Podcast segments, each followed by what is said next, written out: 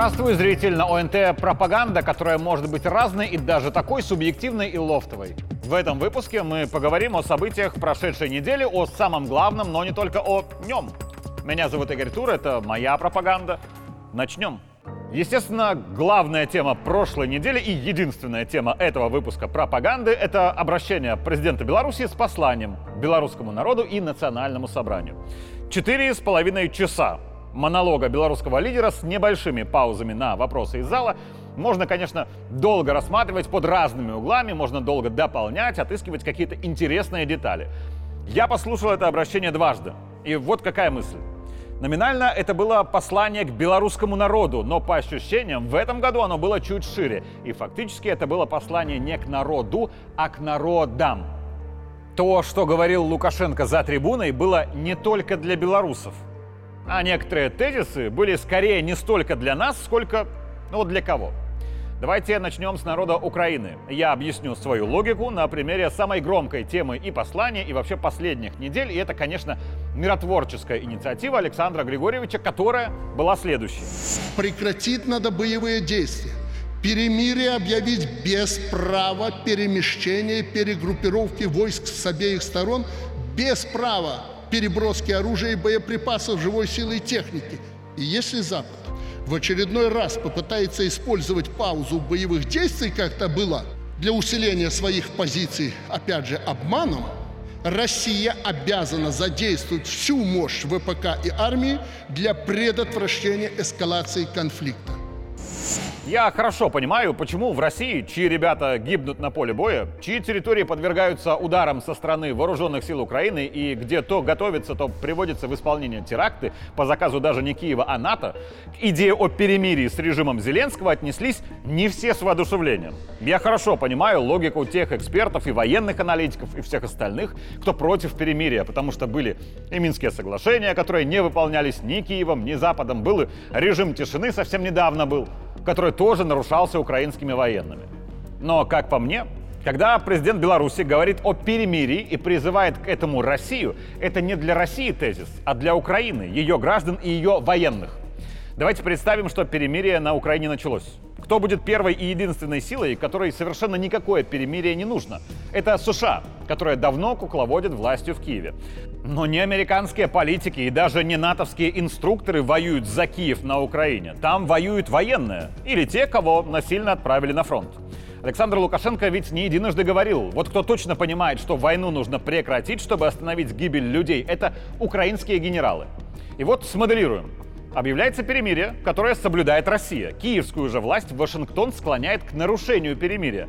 Такие приказы они отдают Зеленскому. А Зеленский, соответственно, отдает такие же распоряжения своим военным, которые не хотят воевать.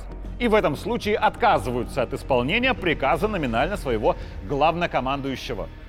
Это, да, называется саботажем. В этом случае у украинских генералов, которые не хотят ни своей бестолковой гибели, ни особенно гибели своих солдат, есть два пути. Первый – пойти под трибунал за неисполнение приказа главнокомандующего в военное время, что с высочайшей долей вероятности означает смерть. То есть то, чего генералы собирались избежать, саботируя приказ Зеленского. Это, согласитесь, достаточно глупо. И второй вариант – Генералы, отказываясь выполнять приказ находящегося под внешним контролем своего главнокомандующего, могут взять власть в Украине в свои руки, чтобы стать той силой, которая выполнит договоренности с Россией о перемирии, и чтобы власть на Украине вернулась в руки украинцев, а не оставалась у американцев. Это можно назвать по-разному, да, но по сути это будет государственным переворотом на Украине с приходом к власти военных, что вообще достаточно стандартно для страны, ведущей боевые действия, и уж точно для страны Украины не будет хуже, чем оставаться под властью Вашингтона, которому выгодна война с Россией до последнего украинца. Так что про перемирие это, дорогая Москва, как по мне, было скорее не для вас, а для таких же дорогих для нас, как и для вас, нормальных украинцев. Ведь СВО идет успешно, и все это признают. Одна из целей СВО – это денацификация Украины. С каждым уничтоженным нацистом на территории Украины доля нацистов в украинском обществе, как и в украинской армии, снижается, что логично. И там нациков в процентном отношении все меньше, а все больше нормальных людей и нормальных военных. Как раз успешность СВО по денацификации Украины, возможно, Это и есть причина, по которой сейчас нужно попробовать нормально договариваться. Год назад СВО имело следующую форму. Российская армия защищала русскоязычное население от украинских нациков, украинские нацики же воевали против ненавистных ими русских. А вот когда украинских нациков, слава российской армии, стало гораздо меньше, вот вопрос, против кого мы сейчас воюем, стал чуть актуальнее для обеих сторон. Не так ли? С одной и с другой стороны военные, и люди не понимают, за что они воюют. На фронте люди не понимают, за что они воюют, за что они завтра должны идти погибать. Люди, которые не понимают, за что воюют, на линии соприкосновения договорятся. Сдаю вам инсайдерскую информацию. Это уже началось. Командиры рот, командиры взводов, комбаты начинают договариваться. Доходит до того, что они сообщают россиянам, что вот в этом квадрате завтра будет нанесен удар. Россияне уходят. Удар нанесли, вернулись. И наоборот. Так что, дорогие украинцы, особенно дорогие братья-славяне из числа военных, кто не относит себя ни к нацистам и ими не является, если вдруг будет перемирие, не упустите этот шанс вернуть Украину во власть украинцев, выгнать англосаксов и нормально договориться с братьями русскими. Посредником, как обычно, могут стать ваши общие братья-белорусы. Еще в послании президента четко чувствовались нотки обращения к народам западным. Тем, кому много рассказывали, какие ужасные эти диктаторы Путин и Лукашенко, какой лапочка Зеленский, которых заверяли, что третьему сильно помогут, и он, конечно, победит двух первых. До аудитории, подверженной этой западной пропаганде, кажется, начинает немного доходить одна истина – как-то в последнее время у коллективного Запада вот постоянно находится какой-то сильный внешний враг, с которым коллективный Запад сильно борется. Ради победы в этой борьбе нужно обязательно мобилизовать все имеющиеся ресурсы. То Ирак всех сильно не устраивает, то Иран, то Северная Корея, то Китай, то Сирия, то Беларусь, то вот Россия. Касаемо России вышла, кажется, оказия. США, Британия и прочие Франции чуток не рассчитали свои силы, и демократический пупок у них стал развязываться во время этой попытки нагнуть Москву своими санкциями. Развязывание пупка привело к тому, что жителям этих всех демократий, которым, откровенно говоря, еще пару лет назад было совершенно все равно, что там происходит на Украине и как в России, им стало хуже жить. И вот люди в этих демократиях, которым нельзя задавать вопросы в этих диктатурах с либеральной маской, они начали требовать вернуть им их комфорт жизни который был до того, как их правительство зачем-то начали бодаться с Путиным. А заодно чуть громче стали звучать голоса не лидеров мнений, у которых банковские счета с шестью нулями минимум и которые объясняли, почему зло это Путин. Громче стали те, у кого денег мало, очень мало или нет вообще. Потому что нищему французу, а таких много, вот немножечко обидно, что Елисейский дворец вместо того, чтобы вкладывать денежку в борьбу с его гражданином Франции нищетой, зачем-то борется за граждан чужой им всем Украины против граждан чужой им всем России. И когда Александр Лукашенко говорит, что от такого подхода мир устал, речь не только о том, что Россия, Китай, Иран, арабский мир и Африка стали сопротивляться такой модели жизни. В самих этих демократиях люди начинают бороться против таких вот своих правительств. Таким борцам могу сказать одно. Держитесь, мы с вами. Но законы все-таки постарайтесь не нарушать. Народы не понимают, как может быть совместима идеология глобального международного проекта устойчивого развития с такими достижениями современности, как небывалый голод, эпидемии, нравственная деградация, разгул аномальных ценностей? Такого в мировой истории еще не было. Еще в обращении президента Беларуси были, как по мне, слова к народам многих стран мира, например, тех, кто тоже резко против американской экспансии в мире, но на условных заседаниях Совета Безопасности или воздерживаются от голосования за справедливые инициативы, потому что инициативы пророссийские, или продолжают жать на кнопку «за», особо не вникая в суть вопроса, если этот вопрос проамериканский. Литва, Латвия, Эстония, Украина, Грузия, Армения. Стали ли эти страны более демократичными?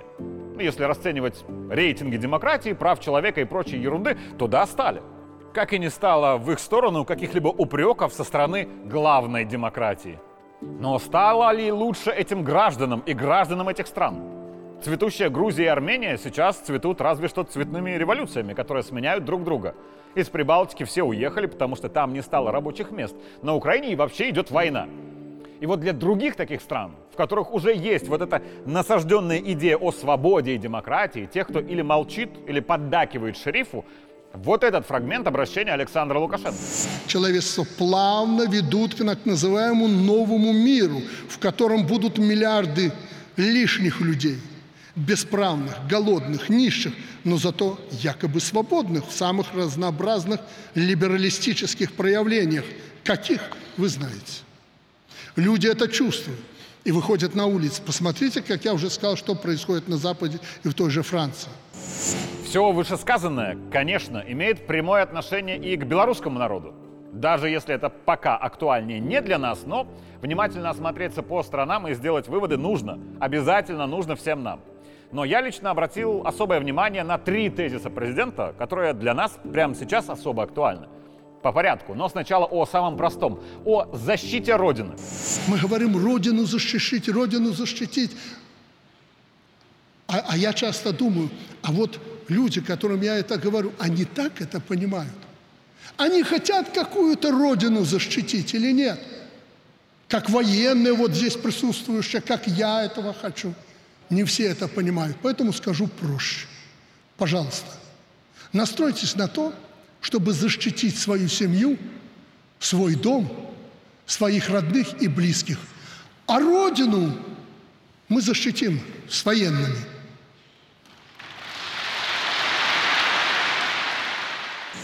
Каждый, конечно, может иметь право на свое мнение.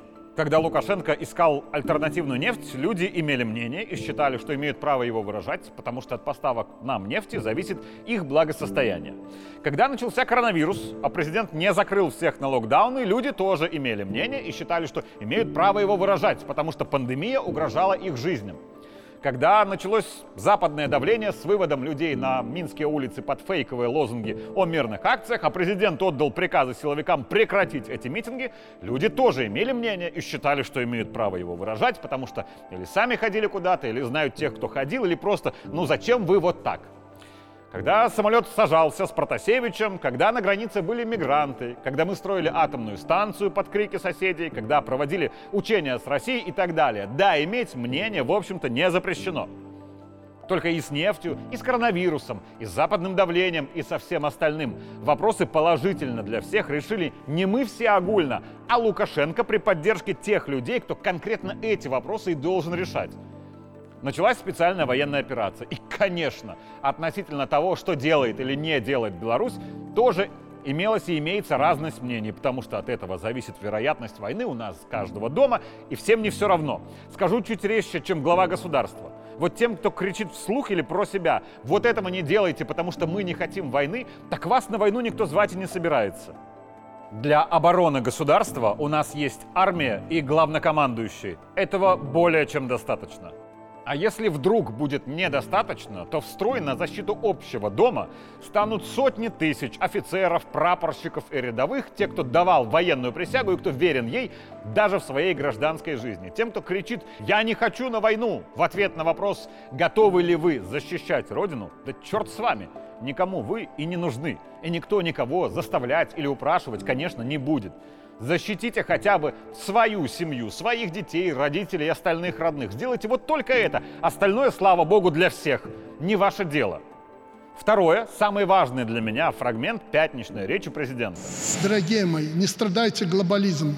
Где надо, там надо подстраиваться. Не надо надувать щеки.